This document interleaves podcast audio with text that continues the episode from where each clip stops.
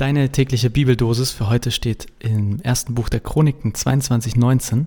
So richtet nun euer Herzen, euren Sinn darauf, den Herrn, euren Gott zu suchen. Und aus dem Neuen Testament lauft so, dass ihr den Siegespreis erlangt. Aus 1. Korinther 9, Vers 24. Wenn ihr euch wundert, es könnte heute etwas lauter sein. Neben mir wird gerade gearbeitet draußen. Vielleicht hört ihr das jetzt auch gerade. also ihr seid live dabei. Äh, wir sollen heute also Gott suchen. Mit Herz und Sinn. Man könnte auch sagen mit Herz und Verstand, mit Gefühl und Gedanken. Das finde ich schön, weil mir das echt gegen den Keks geht, wenn das getrennt wird. Also Kopf und Verstand, nein, Herz und Verstand. Ich habe das ja schon das eine oder andere Mal erwähnt. Für mich ist die Sache mit Gott und Jesus wie Beziehung führen. Und ich führe eine gesunde Beziehung, so ist zumindest meine These. Ich bin jetzt ja nicht der krasse Experte, auch mit Herz und Kopf. Wenn ich mich jetzt nur von Gefühlen leite, dann geht das doch meistens irgendwie schief und wenn ich immer nur rational an Sachen rangehe, hm, wahrscheinlich auch keine gesunde Art, Beziehung zu führen.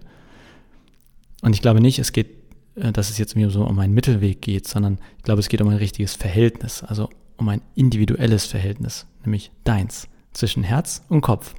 Ja, manche führen ihre zwischenmenschlichen Beziehungen eher rational, andere eher emotional. Aber eben alle auch ein bisschen verschieden. Und meine These ist, das Gleiche gilt auch für unsere Beziehung mit Gott. Manche feiern Lobpreisgottesdienst und sind dann Gott ganz nah, andere vertiefen sich in irgendwelche theologischen Fachbücher und sind Gott ganz nah, andere meditieren. Ist das eine gut und das andere schlecht? Nein, es sind erstmal verschiedene Arten, Beziehungen zu führen. Was aber eigentlich immer schlecht ist, ich glaube, das kann ich so pauschal sagen, auch wenn diese Aussage sich selbst gleich quasi in den Schwanz beißt. Also was eigentlich immer schlecht ist, ist Extremismus, wenn man Dinge nur noch einseitig und extrem sieht. Und diese Aussage ist auch extremistisch, ich weiß, aber egal. Äh, daher, vielleicht ist das heute ja für dich und mich eine kleine Herausforderung, die eigene Beziehung mit Gott zu reflektieren. Oder anders, vielleicht ist der erste Schritt, sich erstmal klar zu machen, wie führe ich denn ansonsten Beziehung?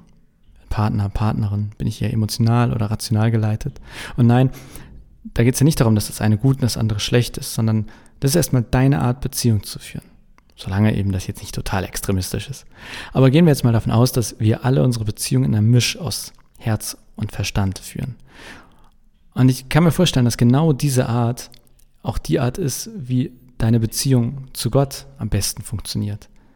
Ja, gut, es mag sein, dass es manchmal auch ins Gegenteil ausschlägt, aber ich denke mir, hey, wenn du an sich jemand bist, der sehr rational Beziehungen führt, also mit Menschen, ist es dann wahrscheinlich, dass deine Beziehung mit Gott irgendwie super emotional sein wird? Ich bin ja eher skeptisch. Mag sein, dass es das gibt, es gibt alles. Aber ich glaube, an sich kann das sehr helfen, sich erstmal seine eigene normale Beziehungsfähigkeit anzuschauen, um dann auch vielleicht daraus Rückschlüsse zu ziehen, wie so die Beziehung mit Gott gut funktionieren kann. Vielleicht kennt ihr das Buch Die fünf Sprachen der Liebe. Darf ich sagen, dass ich das gelesen habe? Ist egal. Fünf Sprachen der Liebe. Ich mag das echt, ich kann das auch empfehlen. Da geht es darum, dass wir verschiedene Liebessprachen sprechen. Oha, jetzt wird hier aber hart gearbeitet. Und die eine ist dann sowas vielleicht wie helfen. Ähm, das bedeutet, meine Art Liebe zu zeigen, jetzt für meine Freundin Trixie, ist zum Beispiel vielleicht eher auf so, ein, so einer Helferebene. Ich suche ihr gerne äh, raus, womit sie ihre Videos aufnehmen kann und suche dann stundenlang nach Kameras oder sowas. Vielleicht ist aber eine, also ich weiß, eine andere Sprache der Liebe ist Zärtlichkeit.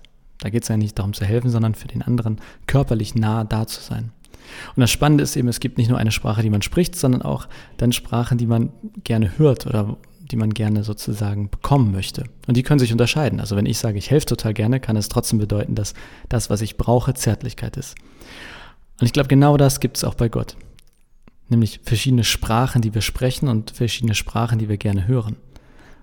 Und manchmal kann es, glaube ich, passieren, dass wir halt vor allem Christen oder Menschen um uns herum haben, dass unsere Gemeinde, dass da bestimmte Sprachen sehr präsent sind und unsere vielleicht gar nicht so direkt vorkommt. Vielleicht ist sogar das Bild von manchen Leuten vom Christentum oder vom christlichen Glauben geprägt davon, weil sie eben bestimmte Sprachen kennen und andere nicht. Und heute, ich denke mir, das kann wirklich eine, also uns gut tun in unserer Art, Christ zu sein, mit Gott Beziehung zu führen, wie auch immer du das dann nennst. Ja, wenn dir etwas einfällt, wovon du sagst, das mag ich besonders gerne, das tut mir immer gut, jetzt mit Blick auf Gott und meine Beziehung mit ihm, das genieße ich sehr. Hey, dann ist das wahrscheinlich deine Liebessprache mit Gott. Wenn dir jetzt irgendwas dazu einfällt, dann, dann tu das häufiger. Bei mir wäre das zum Beispiel häufiger in der Natur spazieren zu gehen, häufiger in Lobpreisgottesdienste gehen. Ich weiß, dass diese beiden Dinge mir total gut tun in meiner Beziehung mit Gott. Ja, da muss ich mir selber mal hier in den Hintern treten, das wieder häufiger zu machen. Und vielleicht gibt es bei dir heute auch sowas, wo du weißt, hey, das tut mir in meiner Beziehung mit Gott gut. Allein Aufforderung des Tages, tu es häufiger, go for it. So viel für heute. Ich wünsche dir einen guten Tag in deiner Beziehung mit Gott. Macht euch einen schönen Tag, ihr zwei Hübschen. Jetzt frage ich mich, ob man auch sagen kann, Netflix und chillen mit Gott. Aber da muss ich nochmal drüber nachdenken, was das bedeuten könnte. Äh, bis morgen.